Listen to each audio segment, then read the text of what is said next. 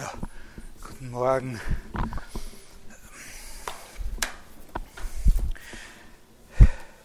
Wir haben vorige Woche begonnen mit diesem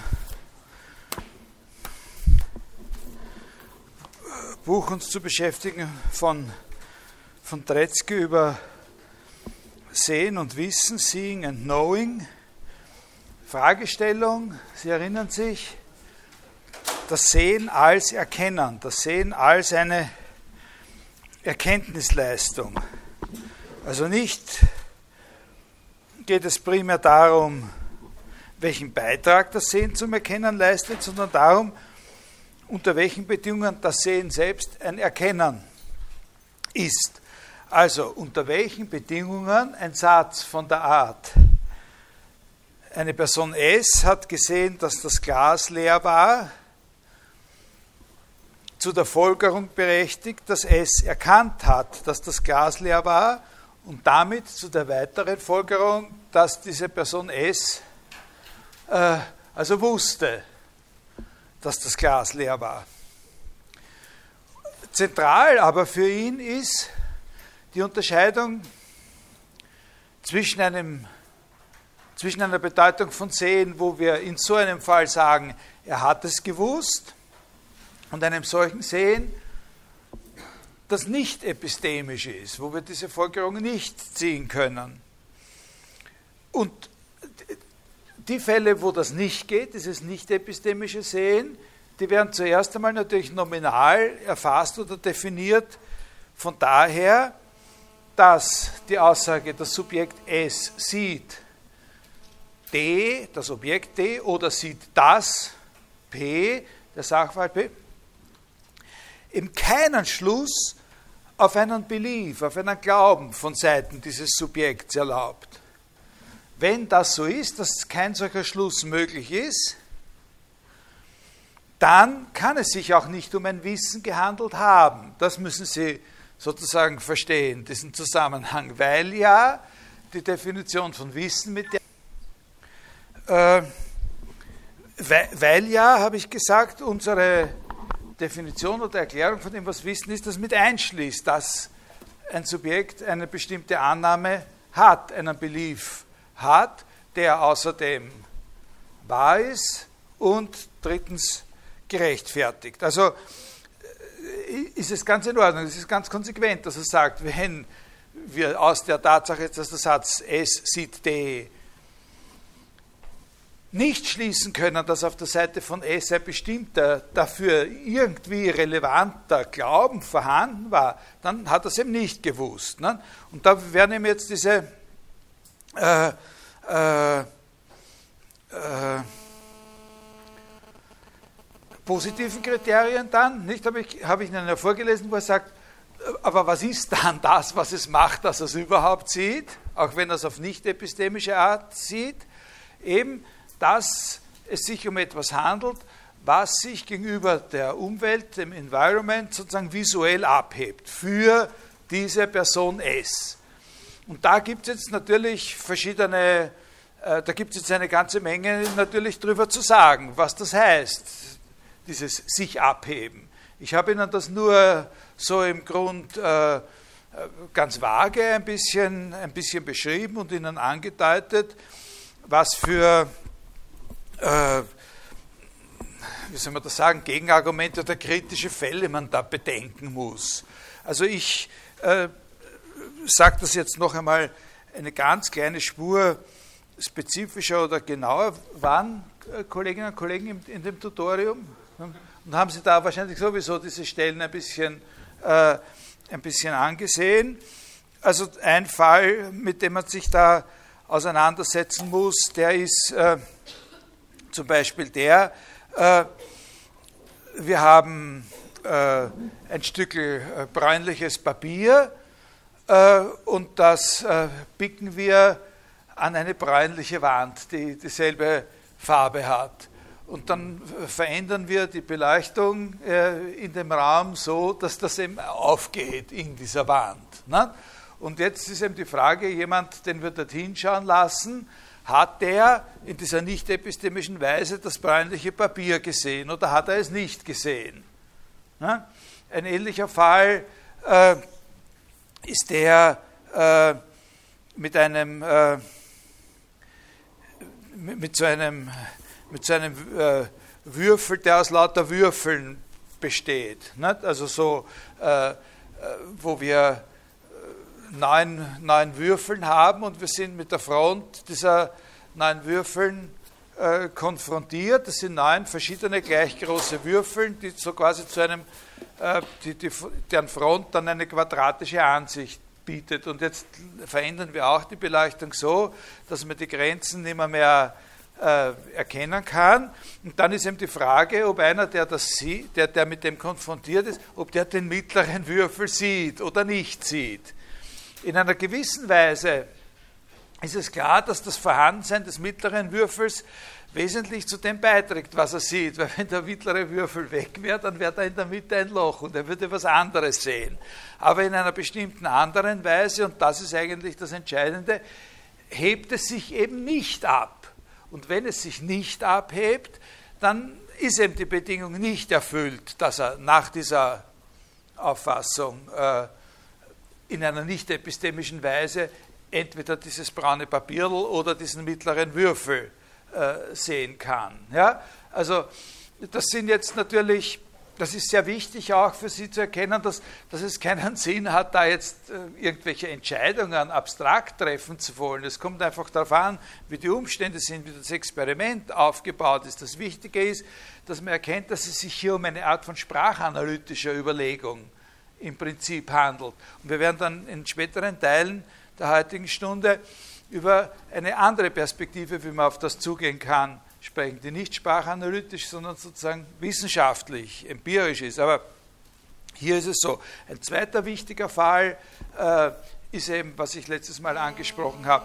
Wie viel von einer Sache muss man sehen, damit man die Sache gesehen hat? Also sein Beispiel ist äh, so etwas ähnliches wie, haben wir Herold gesehen, wenn wir die Spitze seines kleinen Fingers gesehen haben? in einer nicht epistemischen Weise oder so. Das ist klar, auch hier äh, kann man nicht äh, abstrakt sagen, drei Viertel oder sowas, hat keinen Sinn. Nicht? Manchmal genügt es, äh, was zu sehen, was nicht größer ist als die Spitze eines kleinen Fingers und man weiß, es ist der Herold. Ne? Äh, oder eine dritte äh, eine, eine, eine, dritte Sache, die relativ interessant und, und, systematisch wichtig ist, also nämlich systematisch wichtig in dem Sinn, dass man es überhaupt berücksichtigt, dass man sieht, dass das eine eigene Sache ist, das sind Ereignisse. Weil es bei Ereignissen nämlich um die äh, Abhebung in der Zeit geht. Das ist ein sehr, äh, sehr wichtiger Punkt. Also bei Ereignissen geht es eben nicht nur um die Abhebung sozusagen gegenüber dem, äh, die muss ja auch gegeben sein, nicht? Damit ich gesehen habe, dass das und das stattfindet, muss in der Spanne, in der ich gesehen habe, sich das natürlich abgehoben haben von anderem, was da zugleich war. Also so wie das braune Papier natürlich, aber äh, sich abheben muss. Aber bei Ereignissen ist es sehr, sehr wichtig, dass wir auch äh, sozusagen eine Abhebung von der zeitlichen äh, Nachbarschaft haben, von dem davor und, äh, und danach. Äh, also ich glaube, ich brauche da jetzt nicht weiter, äh, weiß ich wie, äh, weiß ich wie auf die Sache eingehen, aber ein sehr hübsches Beispiel, dass man sich dass man sich überlegen kann, und Sie müssen das gar nicht, äh, ich müsste das jetzt eigentlich gar nicht vorlesen, Sie können sich das ja selber überlegen, ist der Unterschied äh, zwischen dem Vorgang, in dem Wasser gefriert und dem Vorgang, in dem die Milch im Glas sauer wird. Es gibt ja für das, das weiß jeder, der sich ein bisschen mit dem Kochen beschäftigt, dass der dass der Vorgang, in dem Milch äh, sauer wird, sehr plötzlich sein kann. Das kann sehr schnell gehen. Also gerade war die Milch noch okay und jetzt ist sie sauer. Und, äh, und äh, äh das können Sie nicht sehen. Nicht? In einer bestimmten Weise. Während Sie den Vorgang, in dem ein, ein, ein Wasser friert, sehen können. da sehen Sie eine Veränderung. Das, da sehen Sie auch so, ein, so, kleine Bewegungen und so und dann sehen Sie an der Oberfläche äh, diese Verfestigung entstehen oder so. Nicht? Das sind ganz interessante Sachen. Das kann sich eben zeitlich abheben. Das andere ist nicht. Das Sauerwerden der Milch ist nicht zeitlich gegen das Vor und das davor und das danach äh, abgehoben. Und dann stehen natürlich ganz ähnliche Fragen wie, habe ich das jetzt gesehen oder nicht gesehen?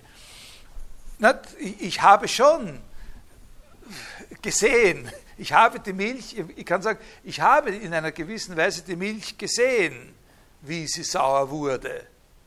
Aber ich kann nicht sagen, ich habe das Sauerwerden der Milch gesehen, weil die Bedingung, die einzige wirklich relevante positive Bedingung dafür, dass ich überhaupt in einer nicht epistemischen Weise gesehen habe, nicht erfüllt ist, nämlich die Abhebung gegenüber dem äh, gegenüber der Umwelt. Ich glaube, das ist alles nicht so schwer äh, zu verstehen. Ne?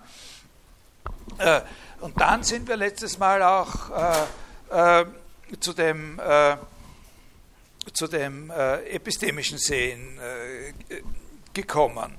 also vier Bedingungen dafür, dass das Sehen einen Wissensanspruch erheben kann. Also dass das Sehen auch ein Erkennen ist. Und die erste, da müssen Sie also sozusagen die erste Bedingung, äh, die ist klar, die muss sein. Nicht? Also ich hoffe, Sie können äh, so quasi auch das Zwingende, das Logische dieser Überlegung mitkriegen. Das erste muss sein, wenn es einen Erkenntnisanspruch steht, dann muss es auf jeden Fall mal diese eine Bedingung erfüllen, die jedes Wissen, jedes Erkennen erfüllt, nämlich dass es auch so ist. Äh, äh, nur wenn der Gegenstand B, von dem das Subjekt S sieht, dass er die Eigenschaft P hat, auch wirklich die Eigenschaft P hat, also wenn der Sachverhalt besteht, nur dann können wir sagen, dass das Subjekt gesehen hat, dass B P ist in dem epistemischen Sinn. Das ist eine völlig klare Sache und ebenso klar ist eigentlich die zweite Bedingung, die sagt, er muss es, wenn er es epistemisch sieht, auch nicht epistemisch gesehen haben. Warum? Weil er sonst vielleicht zwar irgendwelche visuelle Informationen gehabt und verarbeitet hat, aber wir nicht sicher sein können, dass es das B, der Gegenstand B selbst ist, an dem er gesehen hat, dass er die Eigenschaft B hat. Sondern da ist das Gegenbeispiel, das wunderbare Gegenbeispiel eben, das Ablesen von einer Anzeige über, den, über das Benzinquantum, das noch in meinem Tank ist oder irgendwelche andere Sachen. Ja? Es, äh, oder eben auch das Gefrieren des, äh, des Wassers. Das können wir auch an einer Anzeige, an einem Thermometer. Das Wasser ist irgendwo in einem äh, in ein Kastel, wo wir nicht reinsehen können und da gibt es außen ein Thermometer, das uns anzeigt, wie in dem Wasserbehälter die Temperatur gerade ist. Und dann, wenn das die Null hat, dann sagen wir, jetzt friert es. Ne? Natürlich haben wir das dann behauptet aufgrund einer visuellen Information, weil wir diesen, dieses Thermometer abgelesen haben. Das haben wir mit unseren Augen gesehen, aber wir haben nicht den Gegenstand selbst gesehen. Ne? Klar. Ne? So, und dann kommen diese zwei anderen äh, Bedingungen, die äh, eben was mit dem, äh, äh mit dem Glauben zu tun haben. Nicht? Also die, wo, wo, wo, der Unterschied besteht. Die ersten zwei haben ja nicht mit dem Glauben zu tun, sondern nur mit der Faktizität einerseits und mit der, also Wahrheit einerseits und mit dem, äh, äh, mit dem nicht epistemischen Sehen das, wo der große Unterschied besteht, das muss natürlich die Frage des Glaubens sein. Und weil ja der Glauben, das Fehlen des Glaubens auch dasjenige war, was gemacht hat, dass das nicht epistemische Sehen ein nicht epistemisches Sehen ist. Und da gibt es zwei Bedingungen.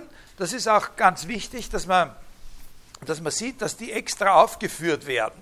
Das vielleicht kann ich, komme ich nicht dazu, Ihnen das wirklich genau zu erklären, aber ich hoffe schon.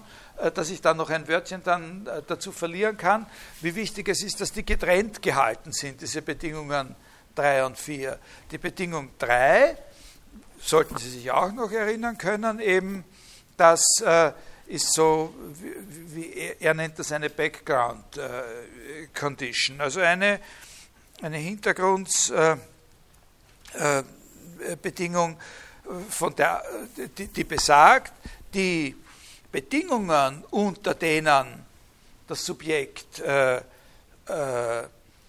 auf nicht epistemische Weise den Gegenstand B äh, sieht, sind von der Art, dass dieser Gegenstand B nicht so ausschauen würde, wie er für, das ist jetzt sehr wichtig, für dieses Subjekt S ausschaut, wenn er nicht die Eigenschaft P hätte. Ja, also das ist, äh, äh, äh, das ist sehr, sehr, das ist eine Background Condition, die, äh, also in, in, zweierlei Hinsicht sozusagen auf, äh, auf, auf der Sachebene, weil sie eben den Hintergrund betrifft, in dem sie hat sehr viel zu tun mit dem Hintergrund, mit, dem, mit der Gesamtsituation, in der der Beobachter und der Gegenstand äh, sind, aber es ist auch eine Hintergrundbedingung äh, in dem methodologischen Sinn, dass ja hier noch gar nicht von dem Glauben selbst die Rede ist. Ja?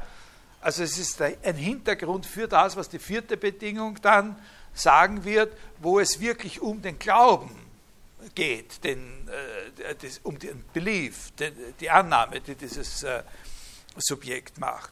Aber zuerst mal noch zwei Beispiele äh, dazu, dass diese Hintergrundbedingung als solche nicht trivial ist. Also er bringt äh, zwei Beispiele, die im Grund äh, die im Grund in dieselbe Richtung gehen. Äh, das eine ist äh, das Beispiel, äh, das geht, Fiktion, fiktionales Szenario, wo wir als, als Annahme einführen in dieses Szenario, dass in der Welt, in der wir leben, alle Lattenzäune grau sind.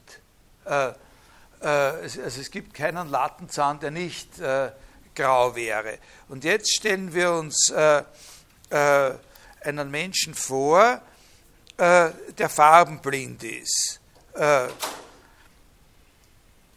und, äh, und der sieht jetzt äh, einen Lattenzahn, ja, und dann kann er natürlich, wenn er weiß, dass alle Lattenzähne grau sind, auch wissen, dass das, was er sieht, grau ist. Ja?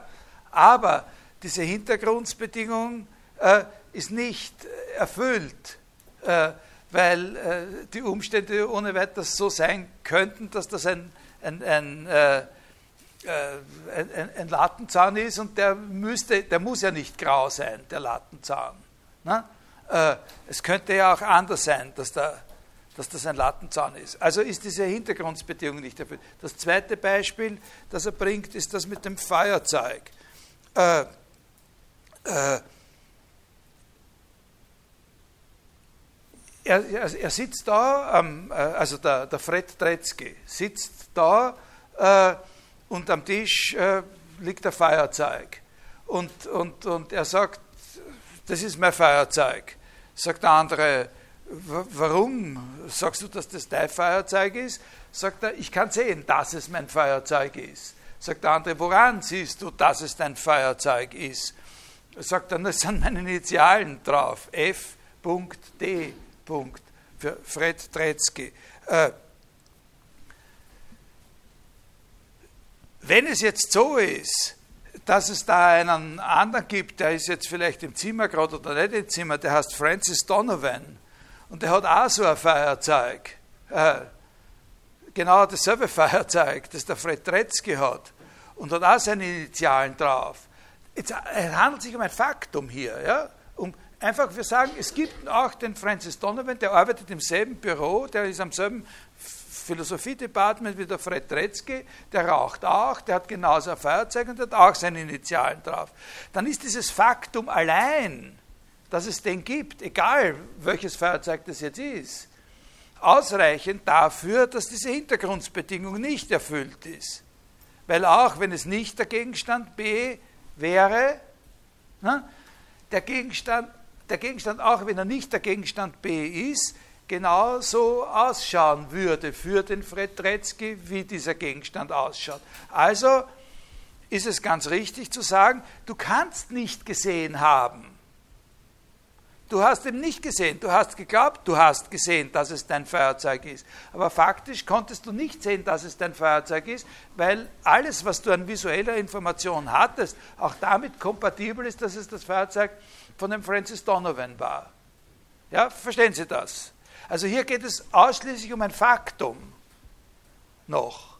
Es geht einfach um das Faktum, das von außen betrachtet, ohne weiteres ein Umstand in diesen Szenarien jeweils natürlich nur, die relativ künstlich sind, aber man könnte, die sind deswegen künstlich, damit sie uns klarer ins Gesicht springen. Es wäre nicht sehr, sehr viel Arbeit, wenn wir ein Seminar hier hätten, könnte ich Sie als Hausübung oder als Prüfungsfrage ein Szenario ausarbeiten lassen, das alltagsnäher ist und dasselbe bringt. Na, nur braucht man dann länger, um den Leuten zu erklären, worin die Pointe besteht, als bei diesen etwas überspitzten äh, Szenarien. Also äh, es geht um das Faktum, um das bloße Faktum, dass eben etwas anderes als dieser Gegenstand B genau denselben visuellen Eindruck auf den machen könnte wie der Gegenstand B. Und unter diesen Umständen kann er nicht sagen, dass er das gesehen hat. Es ist natürlich möglich, man kann das jetzt komplizierter machen und sagen, dass er aufgrund eines Wissens über, über den Donovan oder sowas ja, äh, das ausschließen kann, dass das dem Donner, Francis Donovan sein Feuerzeug ist und dann also sozusagen doch sicher weiß, dass es sein eigenes ist. Aber dann ist das ein Wissen, das nicht auf das Sehen zurückgeht. Dann ist wieder die Bedingung mit dem, die Bedingung 2 äh, nicht erfüllt oder sagen wir eine Randbedingung nicht erfüllt, dann hat er es eben nicht, dann weiß er es aus einer anderen Quelle als aus seinem Seherlebnis. Verstehen Sie? Ungefähr das ist, das ist die Bedingung 3. Die betrifft sozusagen das tatsächliche Bestehen von Umständen, die garantieren, dass die Sache für den Betrachtenden äh, nur deswegen so ausschauen kann, wie sie ausschaut, weil der Gegenstand auch wirklich dieser Gegenstand ist,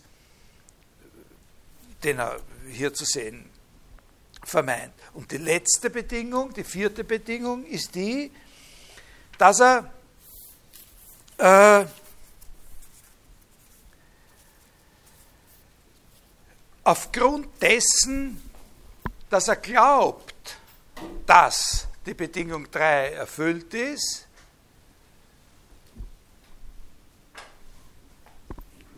sagt oder annimmt, dass der Gegenstand B die Eigenschaft P hat.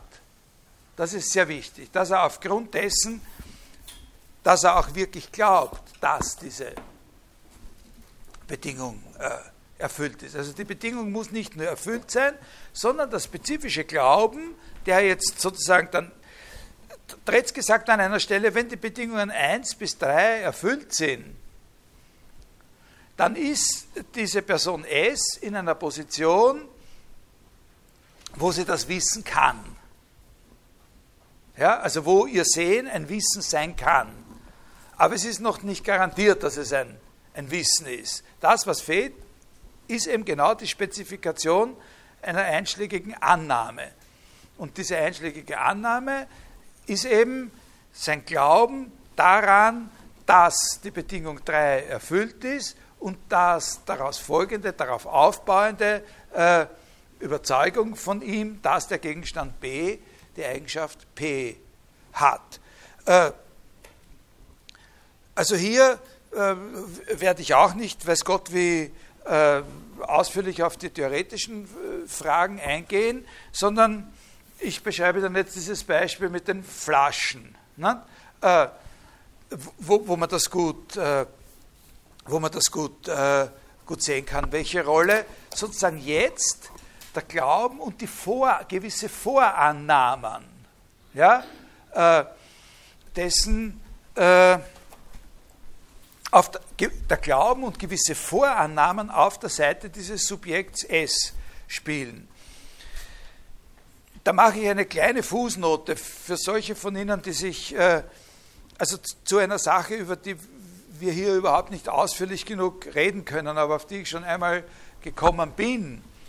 Aber es ist ja möglich, dass welche unter Ihnen sind, die sich wirklich für diese Sachen interessieren, oder? Äh, äh, wir haben schon einmal gesagt, es ist eine eigene Frage. Äh, was ist eigentlich ein Glauben? Also wir haben, wir haben ja gesagt, Wissen heißt justified true belief. Also man muss ein Belief haben. Äh, man muss ein Belief identifizieren können. Und wir sind ja hier gerade an dem Punkt, wo wir, wo wir äh, mit diesem Belief zu tun haben, wo alles andere eigentlich jetzt schon geklärt ist, die Wahrheit ist geklärt. Und jetzt müssen wir sozusagen den, den, den Glauben. Und da gibt es natürlich eine, eine ganz allgemeine Frage, wie identifiziert man eigentlich einen Glauben?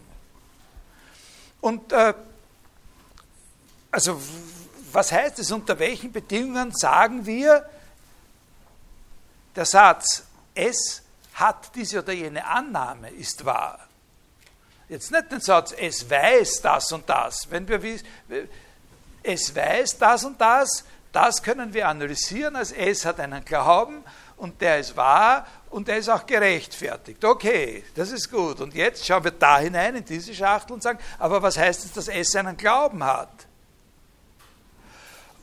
Ja, worin besteht da? Und da gibt es, äh, äh, also da habe ich äh, äh gesehen, dass, äh, jetzt weiß ich natürlich, das ist vielleicht ungerecht oder so, aber, aber ich, habe, äh, ich, ich habe gesehen, dass der Herr Kollege Kusch zum Beispiel in einer Vorlesung über Erkenntnistheorie mal so begonnen hat, dass er gesagt hat, Wissen ist justified true belief. das kann man in drei Komponenten aufgliedern. Truth, Belief, Justification. Truth die Wahrheitsfrage, das ist eine Sache für Logiker und Semantiker. Das interessiert uns hier in der Erkenntnistheorie nicht so besonders.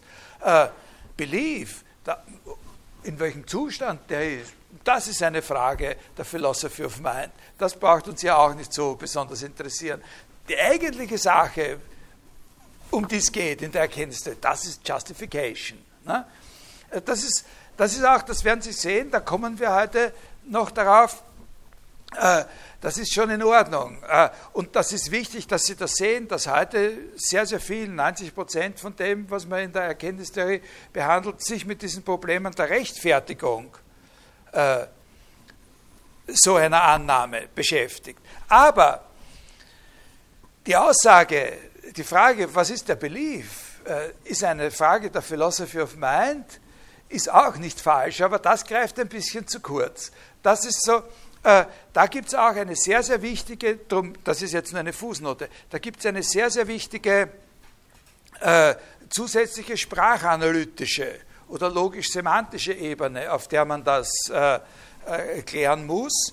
Und das ist die, die, die, generellere Theorie oder das generellere Theoriefeld, auf dem man sich das, da bewegt, ist die Theorie der sogenannten Propositional Attitudes. Äh, also die Klassifikation der, der Arten von Beziehungen, in denen ein Sprecher zu dem Behauptungssatz stehen kann, den er äußert. Ja? Also wenn wir sozusagen die Klasse der Behauptungssätze haben und dann nehmen wir jemanden und, und, und, und dann untersuchen wir die Äußerungskontexte für Behauptungssätze. Äh, da gibt es verschiedenste Äußerungskontexte natürlich. Also zum Beispiel kann man relativ leicht, obwohl nicht sicher ist, wie viel einem das bringt, aber man kann zum Beispiel relativ leicht Fragekontexte und Behauptungskontexte unterscheiden. Wir haben einen Behauptungssatz, äh, äh, das ist ein Buch, ja?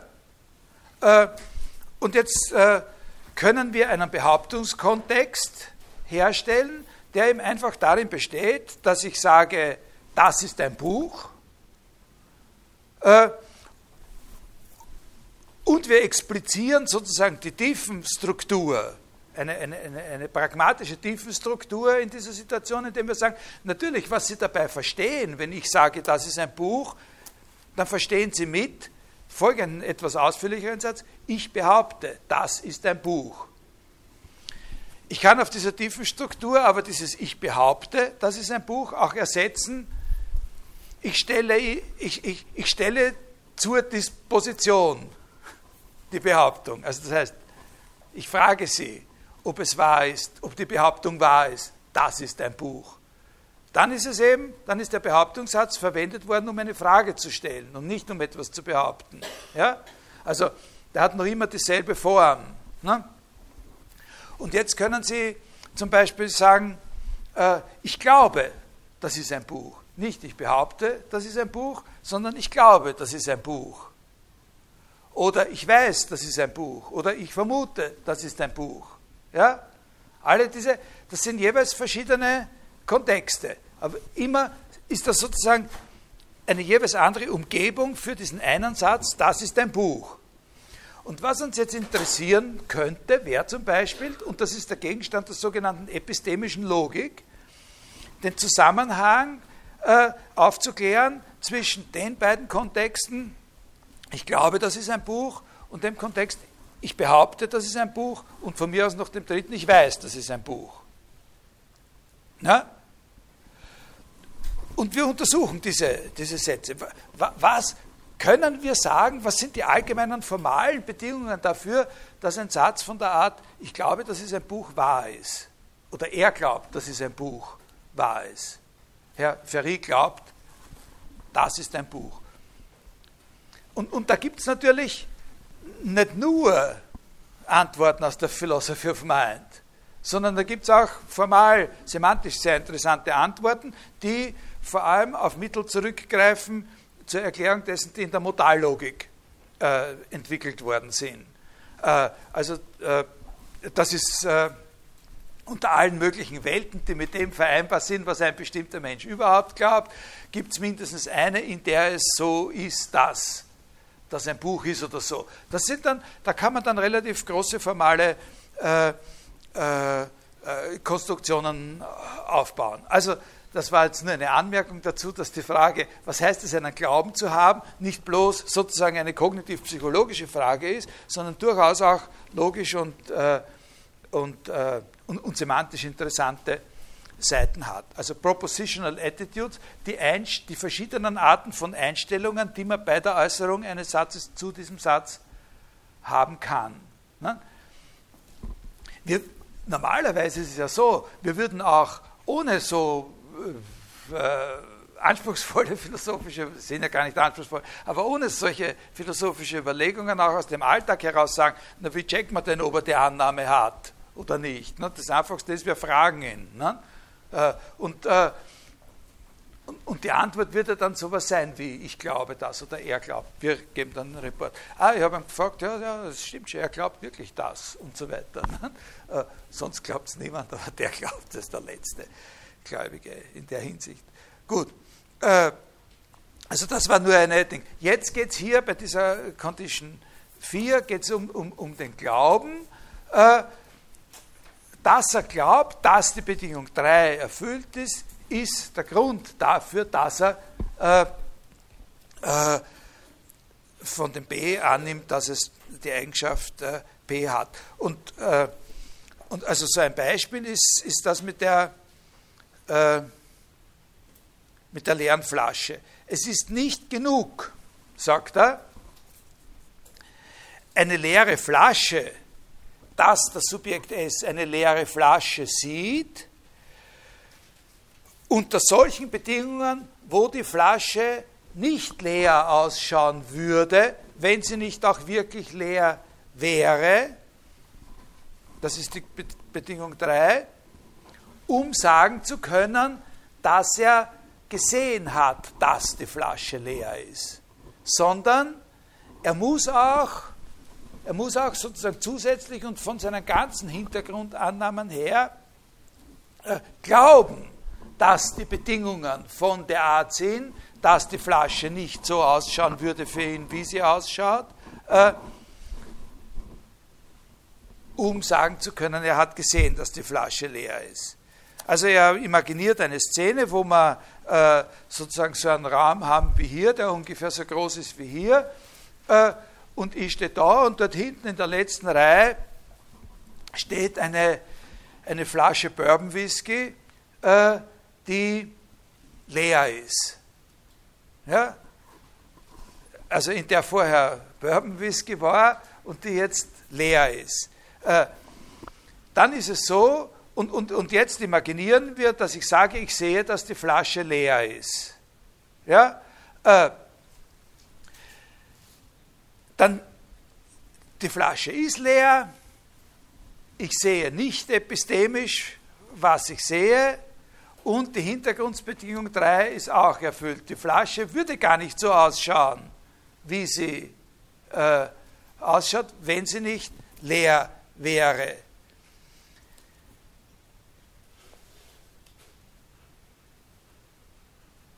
Wenn ich aber nicht weiß, dass es eine Bourbonflasche war, ja, sondern damit rechnen muss, dass es eine Ginflasche war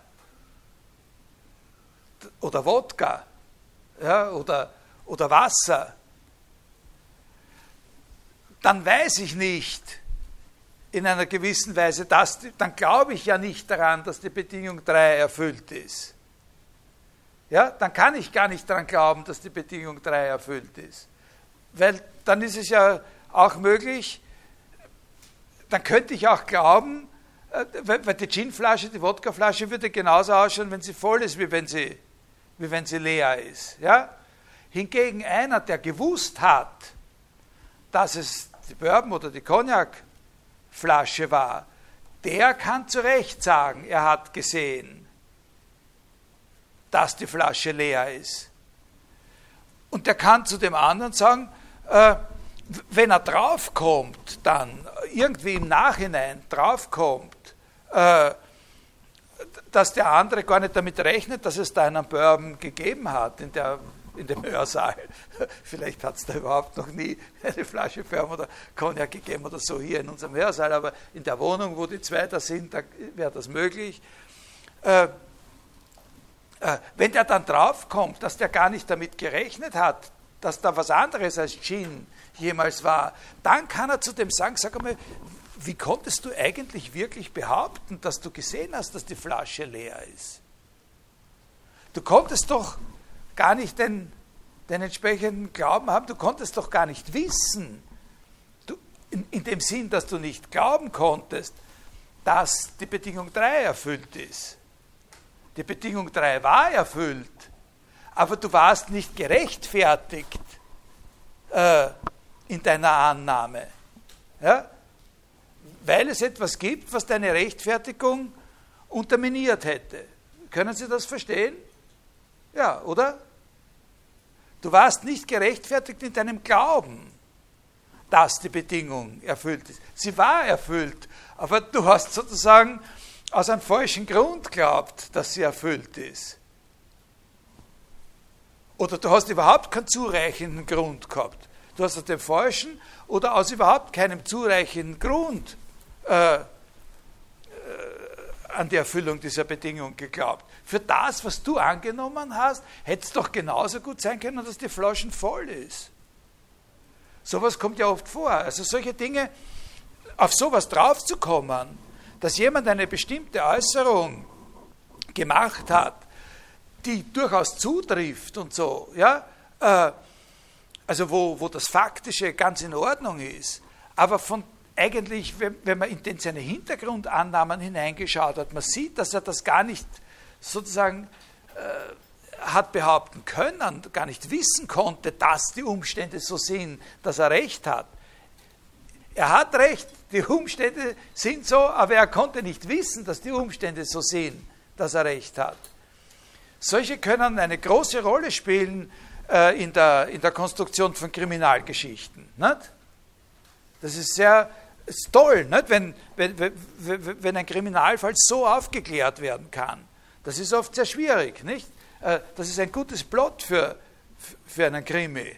Nicht? Weil, weil, weil weil da alles so ausschaut, als wäre alles in Ordnung und man, und, und man kann aber draufkommen, dass es nicht in Ordnung ist, oft auf sehr, sehr großen Umwegen, wenn man erst heraus, wenn man sich erst mit dem auseinandergesetzt hat. Das sind gute, gute Plots. Also ich weiß nicht, das wären so typische, äh, ich, ich, weiß aber nicht, ob, ob, es eine gibt, aber das wären so typische Inspektor Columbo Stories, weil der Inspektor Columbo eben einer ist, der sehr viel kommuniziert mit den, äh, mit den präsumptiven äh, Tätern, die er verfolgt. Das ist ja das Charakteristische an den Inspektor Columbo Krimis, dass der nicht da jetzt eisern irgendeiner Fährte folgt und irgendwelche Spuren analysiert, sondern der immer in einer sehr intensiven äh, Kommunikation ist mit denen, die er dann am Schluss festnagelt.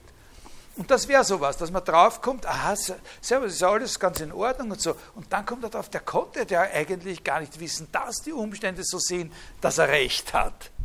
Und, und wenn er recht hat und die Umstände sind so, dass er recht hat, aber er hat nicht gewusst, dass die Umstände so sind, dass er recht hat, dann hat er es auch nicht gewusst. Ja, das ist ein, äh, also das ist sozusagen jetzt die, die letzte, letzte Geschichte und da äh, sind wir jetzt natürlich schon, äh, äh, kommen wir jetzt schon in ein Gebiet, äh, wo diese Überlegungen, damit höre ich mehr oder weniger auf. Also ich sage Ihnen jetzt nur mehr eine Sache dann noch, die auf den Tretzky Bezug hat, aber das gehört nicht mehr in dieselbe Reihe hinein. Äh, damit haben wir äh, sozusagen das Inhaltliche, was ich Ihnen da erzählen wollte, mehr oder weniger abgeschlossen. Äh, wir haben in dieser Theorie, das bitte ich Sie, sich noch einmal ein bisschen zu überlegen, obwohl es nur äh, Andeutungen sind. Wir haben, äh, wir, wir haben schon ein bisschen eine Affinität zu Kant in diesen Überlegungen. Ne? Es gibt ein bisschen eine Affinität, äh, äh, indem wir sagen, also es handelt sich um ein ähnliches Thema. Ne? um den Übergang von etwas Visuelles präsent haben oder etwas auf visuelle Weise präsent haben zu einem Behauptungs-, einem Wahrheitsanspruch. Sehen, dass es sich so und so verhält. Und was, was, Tretzky, was wir bei Tretzky sehen können und was ich Ihnen bekannt auf eine ähnliche Weise ein bisschen skizziert habe, ist, dass es schon so etwas wie eine vereinheitlichende, eine synthetische Leistung auf einer vorepistemischen Stufe gibt. Es gibt eben schon so etwas wie ein etwas sehen, bevor wirklich ein Behauptungsanspruch oder ein Erkenntnisanspruch erhoben werden kann. Und das ist bekannt, so wie ich Ihnen das beschrieben habe, in der ersten Auflage der Kritik der reinen Vernunft auch so. Ne?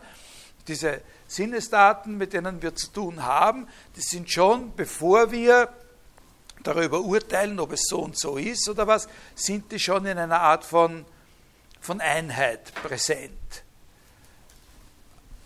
Als großer Haufen von verschiedenen, was wir zugleich sehen, oder eben in ihrer Nacheinanderfolge, ne? die sie ja auch in einer gewissen Weise vereinheitlicht oder zusammenfasst, dieses Nacheinander. Äh, folgen. Und so haben, sprechen wir ja auch, oder haben wir uns selber gegenüber sofort den Verdacht einer psychischen Störung oder einer organisch-psychischen Störung, wenn wir uns in der Zeit nicht mehr auskennen, nicht? wenn wir Reihenfolgen äh, verwechseln, wichtige Reihenfolgen und glauben, dass morgen was ist, was eh schon lang vergangen ist oder so. Äh, und das ist eben bei, bei Tretzky dieses Ab, sich abheben in einer visuellen Situation, nicht? Das ist die Vereinheitlichung von etwas in einem größeren, äh, in einem größeren Umfeld. Aber da ist natürlich noch kein Objektivitätsanspruch gestellt. Beim, beim epistemischen Sehen wird dieser Objektivitätsanspruch eben gestellt mit der Behauptung oder mit der Bedingung, dass es wirklich so ist. Aber ähm, noch stärker käme eigentlich diese Affinität zu Kant heraus bei den Bedingungen 3 und 4, die ja Notwendigkeitsbedingungen sind. Äh, wenn ich verteidigen will, dass ich tatsächlich sehe, dass George Edward Moore seinen Arm hebt, dann muss ich bereit sein, so etwas zu sagen wie, George Edward Moore würde nicht so ausschauen, wie er für mich ausschaut, wenn er, der George Edward Moore selbst, nicht gerade eben das und das täte. seinen Arm heben. Ja, das ist wichtig. Er würde nicht so ausschauen, das ist eine notwendige äh, Bedingung dafür. Wobei ganz wurscht ist, wie genau jetzt Armheben verstanden wird. Ab welchem Zeitpunkt man sagt, einer hat den Arm gehoben, da gibt es immer Zweifel. Das wissen wir alle. Oder ich kann mich noch sehr genau an meine Schulzeit äh, erinnern. Ne? Ich bin da so herumgesessen, habe einen Blödsinn gemacht und auf einmal sagt der Lehrer da vorne, ach so, also Heinrich, du hast aufgezeigt? Sag ich, nein, nein, nein, nein, das war kein Aufzeigen. So, äh, ich wollte mir nur da oben irgendwie kratzen oder so, ne? so. Also das spielt dabei überhaupt keine Rolle, ob das jetzt ein vage oder präzise festgelegter Begriff ist, Armheben oder einen Hebel äh, umstellen oder sowas. Heinrich, du hast aufgezeigt, wie viele Bedeutungen hat das Wort well im Englischen. Ne? Äh, aber insgesamt ist so ein Vergleich nicht sehr ergiebig mit Kant. Nicht? Die Perspektiven sind im Grunde einfach zu, äh, zu verschieden, sowohl im Sinne der, des theoretischen Hintergrunds wie auch hinsichtlich der gestellten Fragen. Kant wollte wissen, wie es möglich ist, dass ich durch eine Vorstellung, die ich subjektiv habe, etwas über einen von mir und von dieser Vorstellung verschiedenen Gegenstand objektiv erkennen kann. Und dabei spielt natürlich für ihn eine große Rolle, dass diese Vorstellungen uns durch die Sinne äh, gegeben werden. Aber er legt sich ja überhaupt nicht auf das Sehen als solches fest. Und er zielt auch nicht darauf ab, dass auch diese sinnlichen also auch diese synthetischen Leistungen, die schon in den Sinnen liegen, die sind ja eben noch nicht ein Erkennen bei ihm. Ne? Von denen, äh, aber was Tretzky will, das ist eben ein Sehen als ein Erkennen. Und dann natürlich ein großer Unterschied ist, dass das eben eindeutig sprachanalytische Überlegungen sind, die, die Tretzky da, da anstellt. Während bekannt hat man das Gefühl, na, das äh, geht eher, wenn überhaupt, in die Richtung äh, kognitive Psychologie oder so was ähnliches. Ich möchte Ihnen, jetzt werde ich noch eine Passage interpretieren von dem Tretzky, die ist ein bisschen, äh, äh, die ist ein bisschen länger und hat auch so eine innere Komplexität, wo es aus einem anderen Gesichtspunkt noch einmal um die Frage des Verhältnisses zwischen Sehen und Wissen geht. Aber das ist jetzt wirklich ein bisschen ein anderer Gesichtspunkt. Und hier geht es speziell um die Frage der Rechtfertigung. Äh, das habe ich jetzt extra abgetrennt von allem, was ich bisher gesagt habe. Wenn es ein Sehen gibt, das ein Erkennen ist, dann ist das Erkennen also dann ist das Ergebnis eines solchen Sehens, also wenn es ein Sehen gibt, das wirklich Erkennen ist, dann ist das Ergebnis von einem solchen Sehen eben ein Wissen.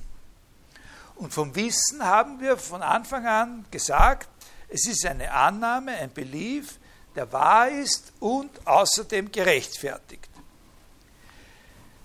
Jetzt ist es so, dass es in der europäischen philosophischen äh, in der europäischen Philosophie eine sehr, sehr alte Tradition gibt, die geht auf die Antike, auf die klassische Antike zurück, auf, auf die stoischen und epikureischen Schulen vor allem, die sagt, dass die vorzüglichste, die primäre, die wichtigste Art der Rechtfertigung einer Annahme, also wir reden jetzt vom Wissen, ja, Wissen ist justified true belief. Und jetzt reden wir über die Justification, über die Rechtfertigung und ich sage Ihnen, es ist eine sehr alte, eine uralte Tradition in der europäischen Philosophie, die sagt, die klassische und primäre Art der Rechtfertigung eines Beliefs ist die Wahrnehmung.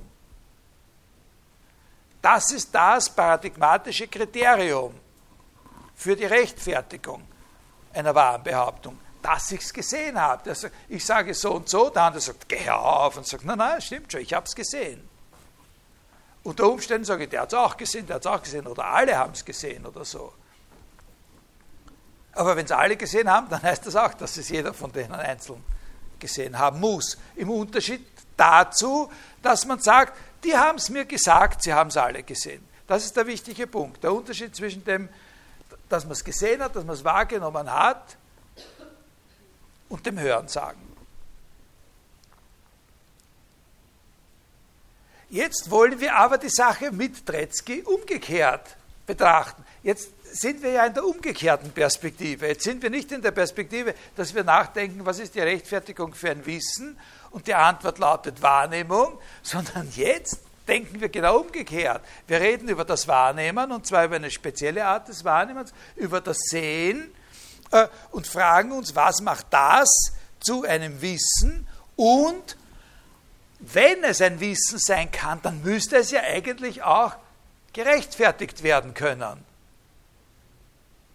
Jetzt haben wir das verdreht. Jetzt stellen wir die Frage der Rechtfertigung genau an jene Agentur, die in der anderen Sichtweise die Rechtfertigung immer garantiert hat. Ja? Und da sagt Tretzky,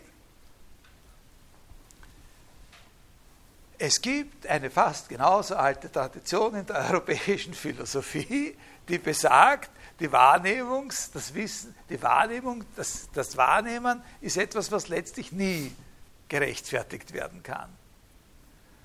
Es gibt eine Tradition, die ist genauso, fast genauso alt und sagt genau das Gegenteil, nämlich sagt, was wir durch die Wahrnehmung erfahren, ist letztlich immer unsicher, fallibel. Da, könnte man, da kann man sich immer geirrt haben. Das nennt man, das kann man nennen Wahrnehmungsskeptizismus. Wahrnehmungsskeptizismus. Und da handelt es sich jetzt um Fragen, da gebe ich, ich, ich rede jetzt nicht über das grundsätzlich, ich rede vielleicht in der nächsten oder in der, in der letzten Stunde dann über das noch ein bisschen grundsätzlicher, aber jetzt rede ich so, jetzt rede ich deswegen darüber, weil das ein schöner Übergang ist, den wir hier machen können, zu Fragestellungen, die wirklich in der aktuellen, gegenwärtigen Diskussion über Erkenntnistheorie und über diese Probleme der Rechtfertigung eine sehr, sehr große Rolle spielen. Es ist ganz gut, mal zu sehen, wie aus einer konkreteren Fragestellung und nicht nur ganz abstrakt diese Dinge diskutiert werden. Was ich Ihnen jetzt da vorlese oder interpretiere von dem Tretzky, das ist wirklich jetzt nicht mehr eine Fortsetzung von dem bisherigen in dem Sinn, dass es eine Vertiefung des Verständnisses von epistemischen Sehen bringen würde. Das ist es nicht. Das bringt jetzt keine Vertiefung mehr, sondern da handelt es sich jetzt nicht um eine Auseinandersetzung mit dem Begriff epistemisches Sehen, sondern um eine Auseinandersetzung mit einem bestimmten philosophischen Argument. Also da bewegen wir uns jetzt auf einer, auf einer anderen, generelleren Ebene, wo uns gar nicht mehr so sehr, es ist sowieso nur die Sprachanalyse von, von Sehen und Erkennen interessiert, sondern uns interessiert jetzt in dem, was ich Ihnen da präsentieren werde, eine bestimmte philosophische äh, Denkweise. Es geht um die Einschätzung des Wertes, den ein bestimmtes philosophisches Argument hat. Also ich, ich, ich fürchte, diese, diese Passage ist eben nicht mehr in dem dabei, was wir da ausgestellt haben. Das beginnt auf Seite 126 in dem Buch von Tretzky und das ist ein kleiner Abschnitt, der heißt Reasons and Justification. Äh, und was er in diesem Abschnitt macht, ist, äh,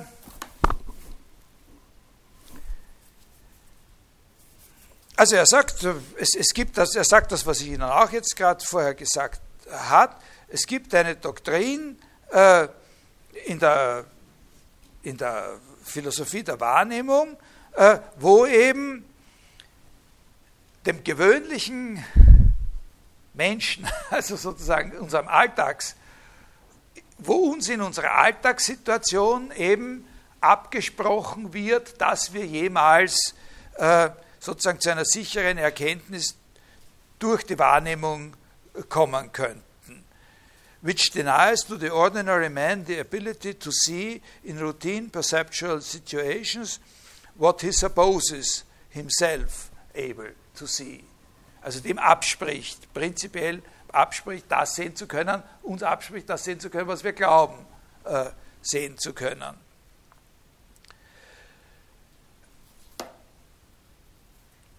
Also ein Wahrnehmungsskeptizist, Wahrnehmungsskeptiker könnte, ja, so eine Position könnte schon so ausschauen, äh, dass der sagt, diese vier Bedingungen, die wir da für das epistemische Sehen äh, haben, die sind schon die richtigen.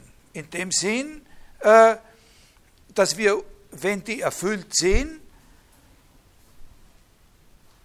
eben so einen Erkenntnisanspruch, der auf eine Wahrnehmung basiert wird, äh, akzeptieren. Aber, sagt er, wir akzeptieren das normalerweise. Aber, sagt er, das macht nur seinen Punkt aus, seinen skeptischen Punkt. Sein skeptischer Punkt besteht genau darin, dass wir das akzeptieren, obwohl wir nicht wirklich gerechtfertigt sind oder in vielen Fällen nicht wirklich gerechtfertigt sind, so einen, so einen, äh, äh, so einen Anspruch zu akzeptieren. Und zwar genau, weil es an der Rechtfertigung hapert. Und das stimmt auch in einer gewissen Weise. In einer gewissen Weise ist das ja der Punkt. Was wir unter diesen vier Bedingungen besprochen haben, ist einfach die, die Wahrheit, also was wir besprochen haben von dem, was in eine Definition des Wissens eingeht, ist eben, wir haben die Wahrheit, den Wahrheitsanspruch besprochen, wir haben besprochen, was es heißt, diesen Belief zu haben, auf den es ankommt und wie der mit gewissen Hintergrundbedingungen verknüpft sein muss, dieser Belief. Äh, aber was nicht wirklich thematisch geworden ist, ist eben die Frage der Rechtfertigung. Und um das zu erklären, wie wir das verstehen sollen, äh, dass da die Frage der Rechtfertigung zu kurz gekommen ist, äh, führt Tretzky da jetzt in dieser Passage ein Gedankenexperiment vor. Das beschreibe ich Ihnen jetzt. Äh, er stellt es so dar, dass das drei Experimente sind, aber in Wirklichkeit besteht der Witz darin, dass die seriell angeordnet sind. Und in Wirklichkeit ist es sozusagen ein, drei, ein dreistufiges Experiment. Also wir sagen Szene 1, Szene 2, Szene 3. Ja? Äh, okay, also wir, wir äh, Jetzt muss ich nur schauen, ob ich die richtige, ob ich da auf der richtigen Seite bin. Äh,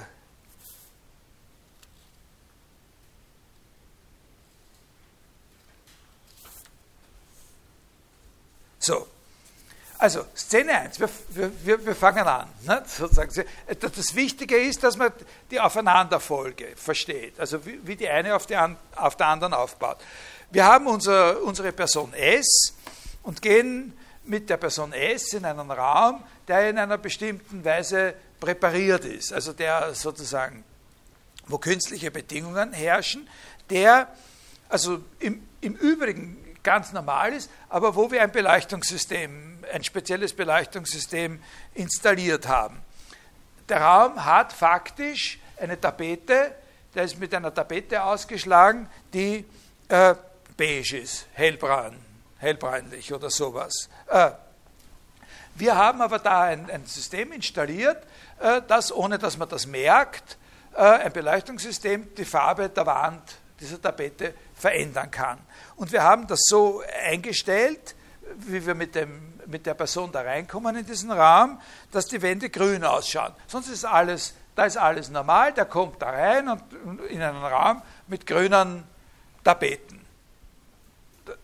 nichts äh, weiter zu bemerken.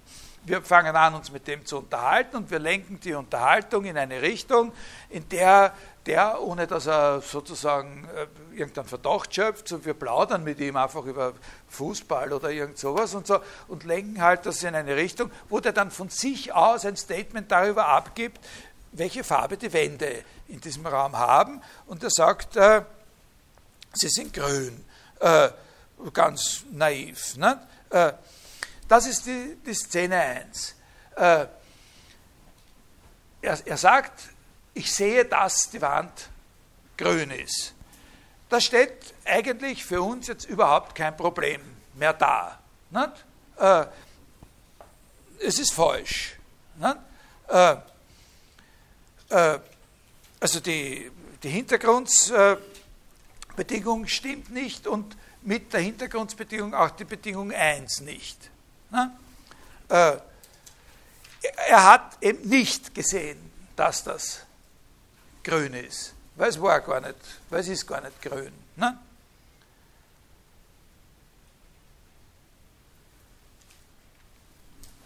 Ende. Kein Problem. Ne? Jetzt kommt die Szene 2. Die Szene 2 beginnt damit, damit, dass wir ihm das, dass wir ihn aufklären über die Umstände. Wir reden mit der Person darüber und sagen ihm, was da los war. Dass wir da diese, äh, diese Beleuchtungsanlage hatten oder installiert haben und dass wir, und wir sagen ihm, dass wir äh, diese Tapete in jeder äh, uns beliebigen Farbe erscheinen lassen können. Das sagen wir ihm. Äh, wir sagen ihm nicht, welche Farbe die Tapete wirklich hat. Äh, äh, und schalten die Beleuchtungsanlage aus. Oder wir, wir sagen ihm nicht, dass wir, sondern wir schalten die Beleuchtungsanlage jetzt so, dass das Licht so ist, wie wenn es wäre, wenn die Beleuchtungsanlage ausgeschaltet wäre. Ja? Also wir schalten sozusagen die Beleuchtungsanlage auf neutral. Ja? Und jetzt, äh, we switch to a lighting arrangement which is normal in the sense that most rooms are so illuminated and it is the sort of illumination under which beige, beige walls look beige to normal observers. Äh, und jetzt nehmen wir an, äh, dass alles übrige gleich geblieben ist und versuchen jetzt wieder von ihm eine Aussage darüber zu bekommen, äh, in welcher Farbe er die Wand sieht. Jetzt ist es so, die Wand ist jetzt braun und schaut auch braun aus oder beige und hier sieht es und die Umstände sind so, dass die Wand auch nicht braun ausschauen würde, wenn sie nicht braun wäre. Und trotzdem müssen wir doch hier eigentlich sagen, dass er nicht sieht, dass sie braun ist. Warum nicht? Äh, weil die Bedingung 4 nicht erfüllt ist. Na? Das ist so wie mit der mit der leeren Ginflasche. Wir haben in ihm einen Zweifel gesät, ne? indem wir ihn aufgeklärt haben über das, was hier los ist, sodass er eben nicht glaubt, dass die Bedingung 3 erfüllt ist. Also er glaubt natürlich auch nicht, dass sie nicht erfüllt ist. Aber er, er kann zu keiner stabilen Annahme darüber kommen, dass die Bedingung 3 erfüllt ist. Er kann nicht wirklich glauben, dass sie erfüllt ist. Nach dem, was wir ihm gerade sagen, natürlich weiß er auch nicht, ob sie nicht doch erfüllt ist. Er weiß es einfach nicht. Und damit ist die Bedingung 4 nicht erfüllt. Er weiß nicht, welcher der, auf was diese Anlage da, da eingestellt ist. Er könnte, sagt Tretzky dann am Schluss, äh, versuchen zu sagen, es schaut, ja, ja, es, schaut schon breinlich aus jetzt. Vorher hat es grün ausgeschaut, jetzt schaut es breinlich aus. Aber jetzt traue ich mich nicht mehr, mehr sagen, ich sehe, dass sie braun ist. Ne? Nach dem, was ihr mir jetzt erzählt habt über den Zauber, der da hier sich abspielt. Auch diese Situation, ja, auch diese Situation stellt kein wirkliches Problem dar. Wir würden eben sagen, und nicht nur mit unseren vier Bedingungen ausgerüstet, sondern auch ein normaler Mensch, wenn man ihm diese Geschichte erzählt und der nicht in dieser Vorlesung war und auch das Buch von Tretzky nicht, äh, nicht gelesen hat, würde wohl auch sagen, nein, nein, da kann man nicht sagen, dass der gesehen hat, das. Obwohl es so ist, wie es für ihn ausschaut und so weiter und gar nicht so äh, ausschauen würde, wenn es nicht so wäre und, und alles das ist alles erfüllt, aber es fehlt ihm an der Bedingung 4. Und jetzt kommt eine dritte Szene. Das ist, Sache ist erledigt und wir lassen unseren Freund jetzt in Ruhe. Schicken ihn zu Hause. Lassen Zeit vergehen. Was sagt er da? Several weeks, several months. Längere Zeit lassen wir vergehen. So, dass es möglich wäre, dass er die, die Sache äh, vergisst und vor allem sehr wichtig, dass er jetzt äh, in dieser Zeit, wo er nicht mehr daran denkt, im, im Hintergrund sozusagen äh, das Gefühl entwickelt, dass er uns vertrauen kann. Ja? Also wir, wir haben ja mit ihm, er, er hat ja auch keinen Grund, uns nicht zu trauen. Wir, wir haben ihm zwar zuerst was vorgeführt, wo er reingelegt war, er glaubt, das ist grün und wir haben ihm gezeigt, das ist aber überhaupt nicht so, dass das da jetzt das sein muss, was er sieht. Aber wir haben ihn ja darüber aufgeklärt. Und wir haben in der zweiten Szene ihn ja dann so verlassen, dass er gesagt hat, das ist äh, beige und es war wirklich beige und Ende.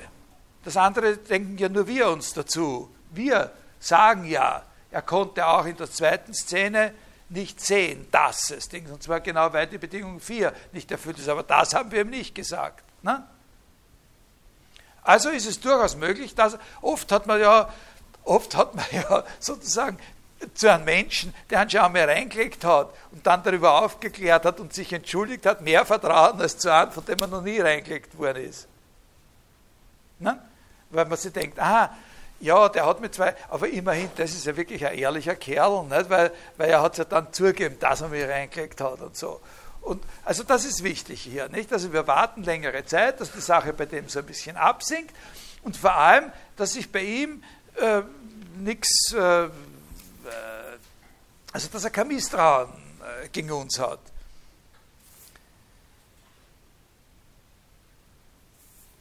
Und dann laut man wieder ein und treffen uns mit ihm in einem Raum, in dem es keine solche Anlage gibt und in dem es ganz normale beige Tapeten gibt. Das ist ein anderer Raum, das ist nicht derselbe Raum. Ne? Einfach in irgendeinem Raum mit, mit, mit, mit hellbräunlichen Tapeten. Äh, und jetzt versuchen, auch, jetzt versuchen wir wieder zum dritten Mal sozusagen auf eine indirekte, unauffällige Weise von ihm ein Statement herauszubekommen, äh, welche Farbe die Tapeten äh, in dem Raum haben. Und das sagt er extra, da sind wir natürlich jetzt sehr vorsichtig, weil wir jetzt eine Situation, in dem, dass da nicht misstrauisch wird, weil wir jetzt eine Situation erzeugen wollen, in der alle vier Bedingungen erfüllt sind. Also wir dürfen ihn nicht misstrauisch machen, äh, hinsichtlich dessen, dass doch diese Geschichte, die er da schon erlebt hat, jetzt noch weitergeht, sondern das ist jetzt eine andere, eine andere Situation. Wir wollen jetzt eine Situation haben, wo er wirklich glaubt, dass die Bedingungen so sind, wie die Bedingung 3 äh, verlangt. Und wir dürfen das nicht, äh, äh, nicht in Gefahr bringen, dadurch, dass wir ihn misstrauisch machen. Nehmen wir an, wir es gelingt uns, ihn dazu zu bringen, dass er jetzt wieder sagt, äh, also die Tapeten in diesem Zimmer sind, äh, sind bräunlich. Und jetzt taucht wieder die Frage auf, aber auf einem anderen Niveau. Äh, sieht er wirklich, was er behauptet zu sehen? Die Bedingungen 1 bis 4 sind erfüllt. Aber kann man wirklich sagen, dass er weiß, dass die Wände beige sind. Kann er da sicher sein? Ist er in einer Position, um seinen Glauben bis zu einem Grad von Überzeugung sozusagen zu rechtfertigen, den wir normalerweise von jemandem erwartet, der behauptet, dass er etwas Bestimmtes weiß? Wie könnte er das rechtfertigen? Er könnte ja, er hat ja die Erfahrung, es wäre ja möglich, er weiß ja, ne, das ist der springende Punkt, er weiß, dass es möglich ist, aus seiner eigenen Erfahrung weiß er, dass es möglich ist, in einer solchen Situation zu sein wie der Ersten. Die Tatsache, dass er das weiß, dass es möglich ist, unterminiert die nicht eigentlich sozusagen seine Sicherheit?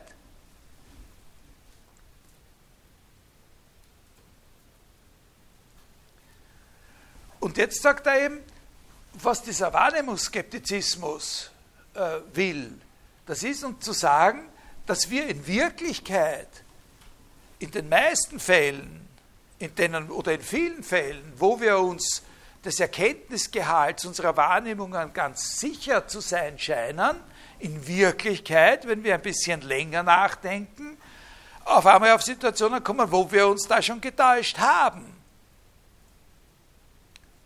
Und wenn wir die mit einbeziehen in unsere Überlegungen, wir vielleicht aufhören, die Bedingung 4 zu erfüllen, nämlich zu glauben, dass die Bedingung 3 erfüllt ist und auch 1, nämlich dass es wirklich so ist, dass die Wände bräunlich sind.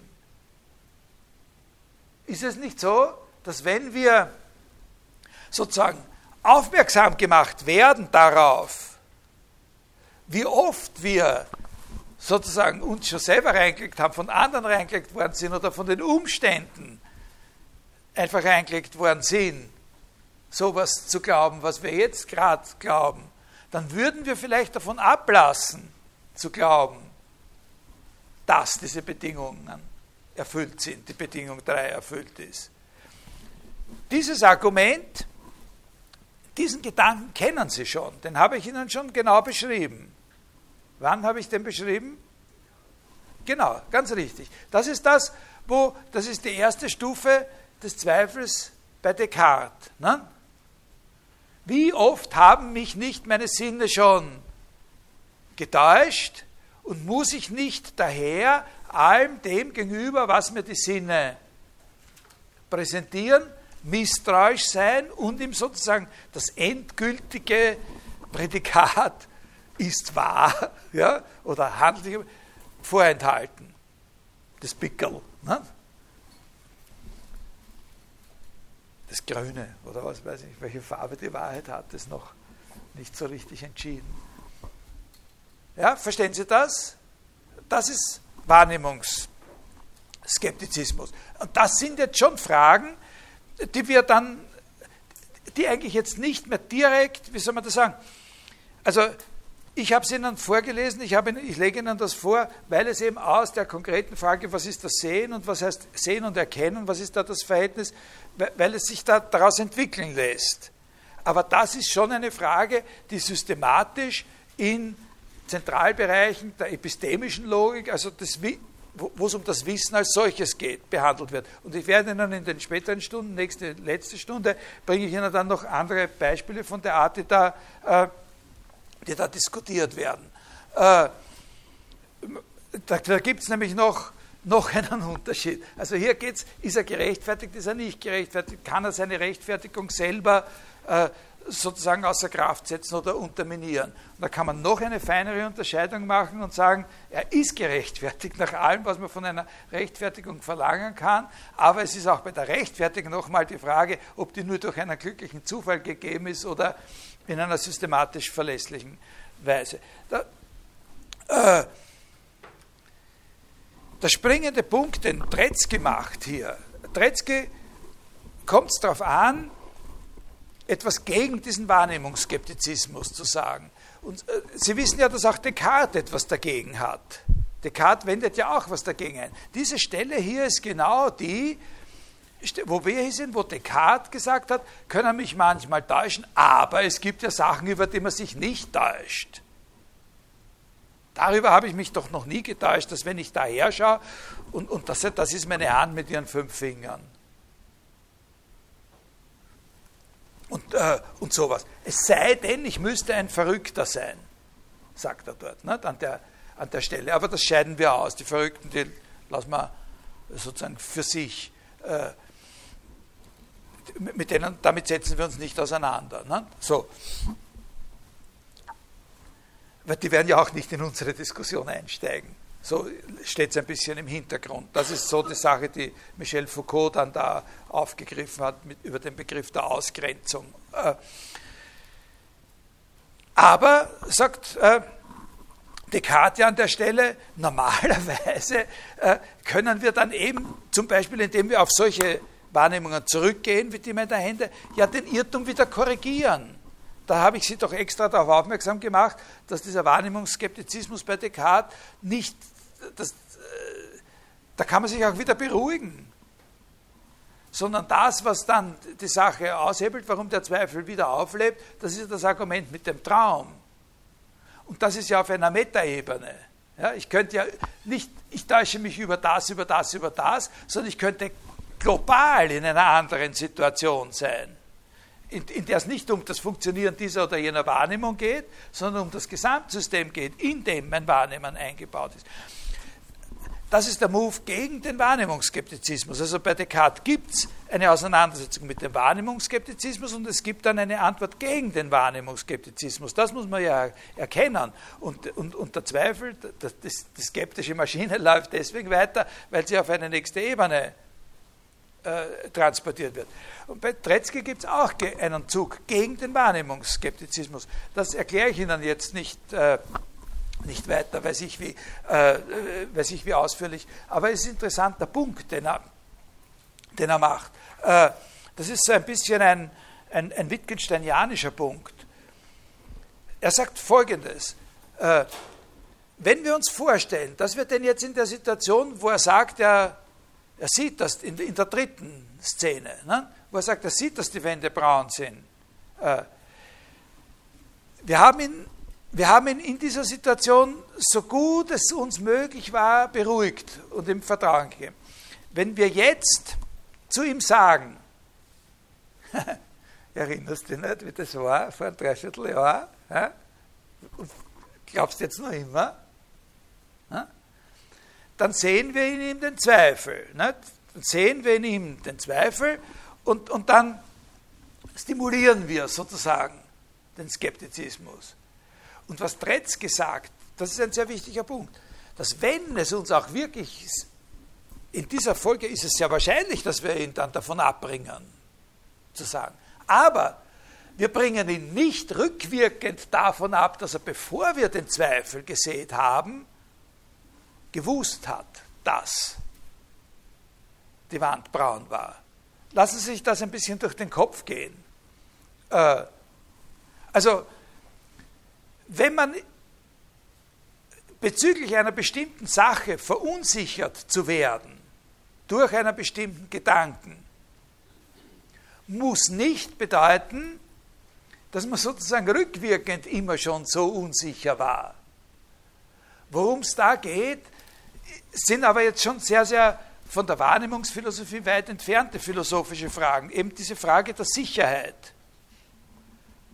Äh, was Sicherheit ist, was man verlangen will von dem äh,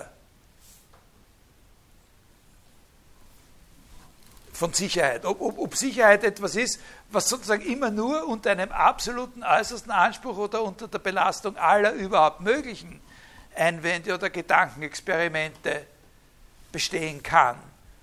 Das ist jetzt schon das ist jetzt wieder die Art und Weise, wie bei Descartes die Maschine sich weitergedreht hat. Nicht? Der immer gesagt hat, wir können auch, wir, wir hebeln einfach noch grundlegendere Annahmen aus.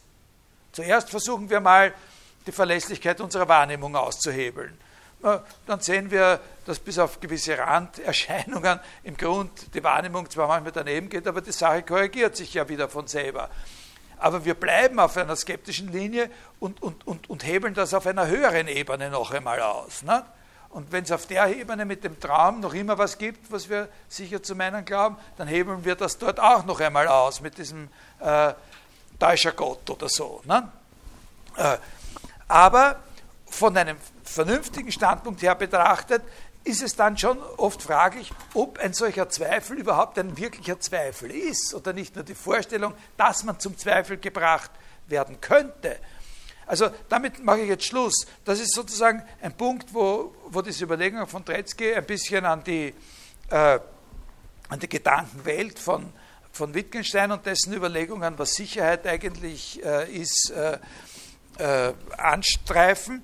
Aber man könnte sagen, da muss pragmatisch ein gewisses Maß eingehalten werden. Und nicht jeder Zweifel, den ich zu jeder Zeit als einen möglichen Zweifel betrachte, ist es ein wirklicher Zweifel, der mich an dem, was ich früher wusste, sozusagen verzweifeln lässt, auch wirklich angebracht oder, äh, oder relevant.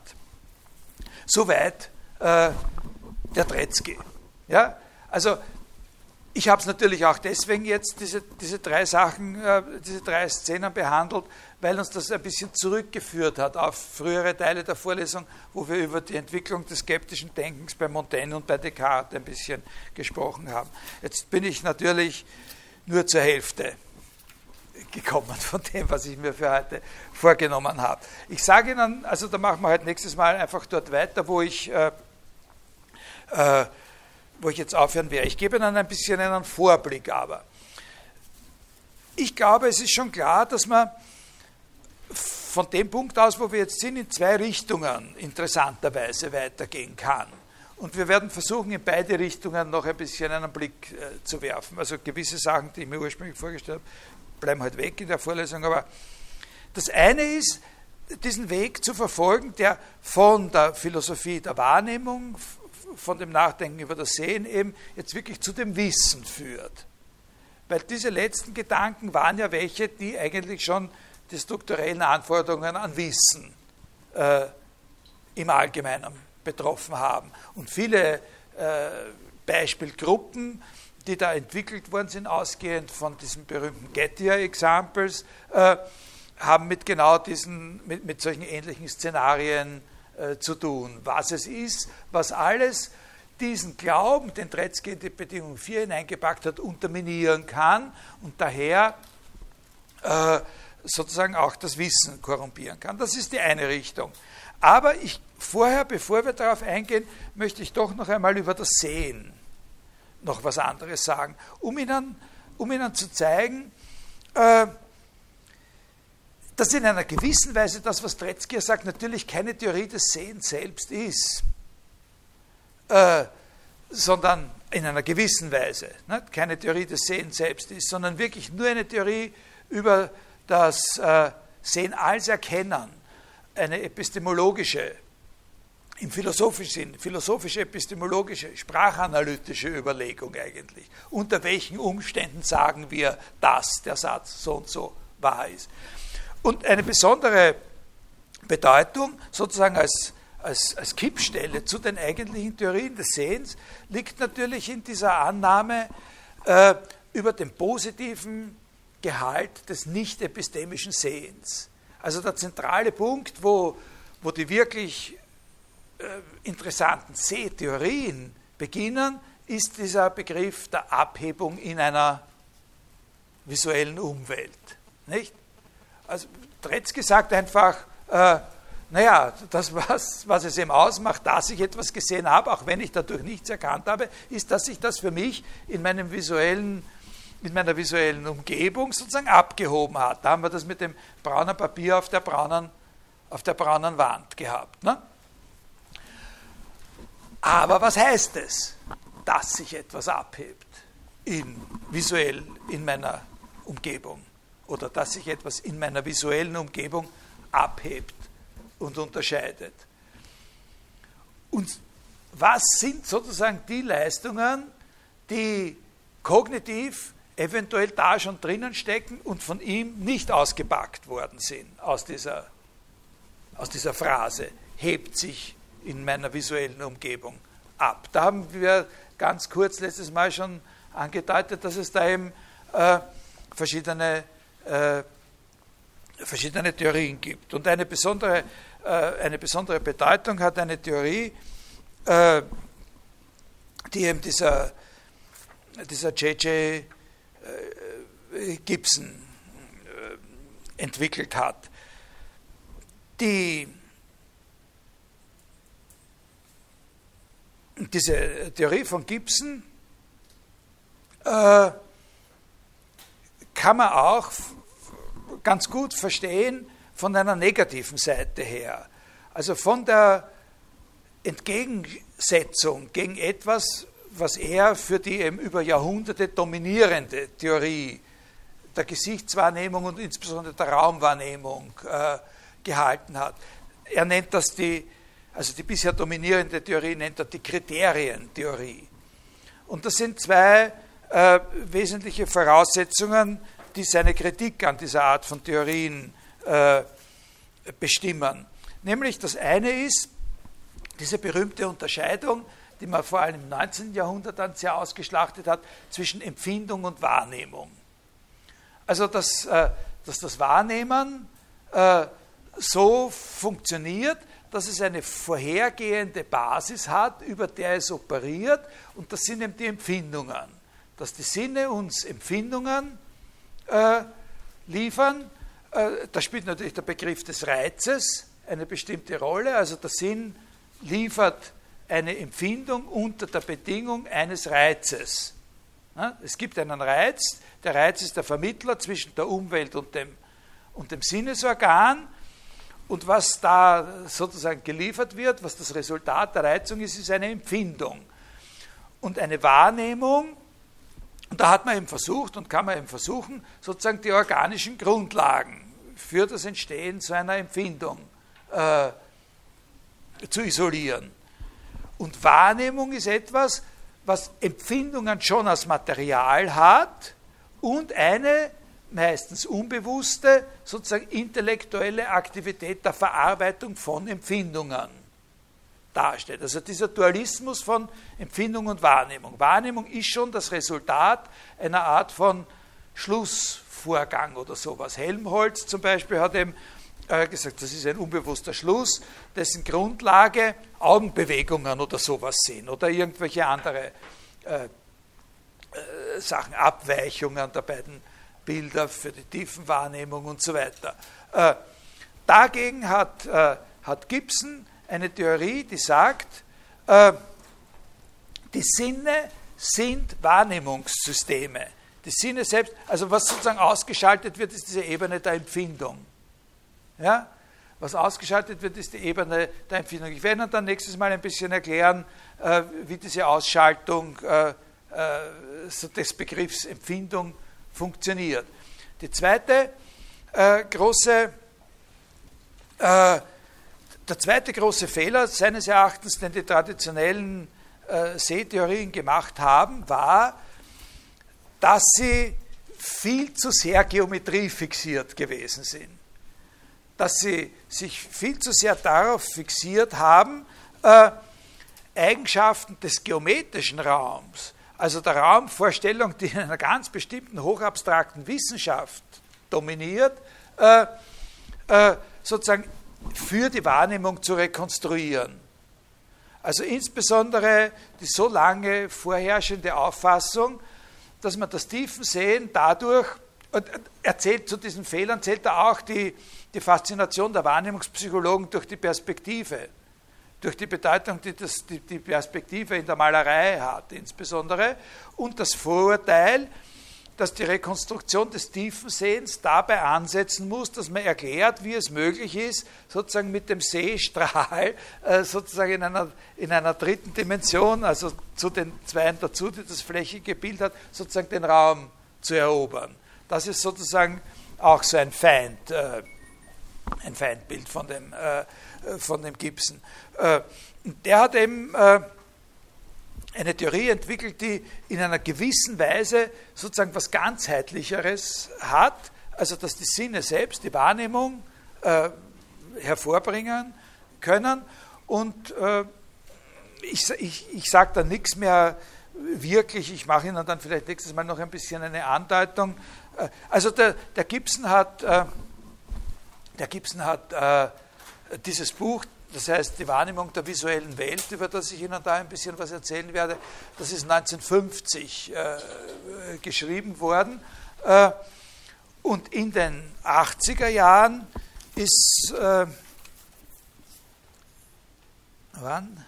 Ich glaube eigentlich posthum, 82, äh, ist dieses Buch erschienen Vision von einem gewissen David Marr äh, das sehen. Das 1982 erschienen, der ist sehr früh, äh, sehr jung verstorben. Das war ein, ein Engländer, der am MIT gearbeitet hat. Das ist ein wirklich bahnbrechendes Buch äh, gewesen, das das Berechnungsparadigma sozusagen in der kognitiven äh, Psychologie in der Kognitionstheorie so richtig einmal zur Geltung gebracht hat. Und der bezieht sich auch auf den Gibson zurück, da sage ich Ihnen dann nur mehr ganz kurz ein bisschen was äh, davon. Und dann werden wir halt noch im Rest der nächsten Stunde und in der letzten Stunde über das Wissen und ein bisschen über ein paar äh, so Ideen äh, von Gilbert Harman und ausgehend von diesen Get Your Examples sprechen. Nächste nächste Woche sage ich Ihnen dann auch wirklich endgültig und vielleicht schreibe ich schon für auf die Homepage ein bisschen was über die Prüfungsmodalität.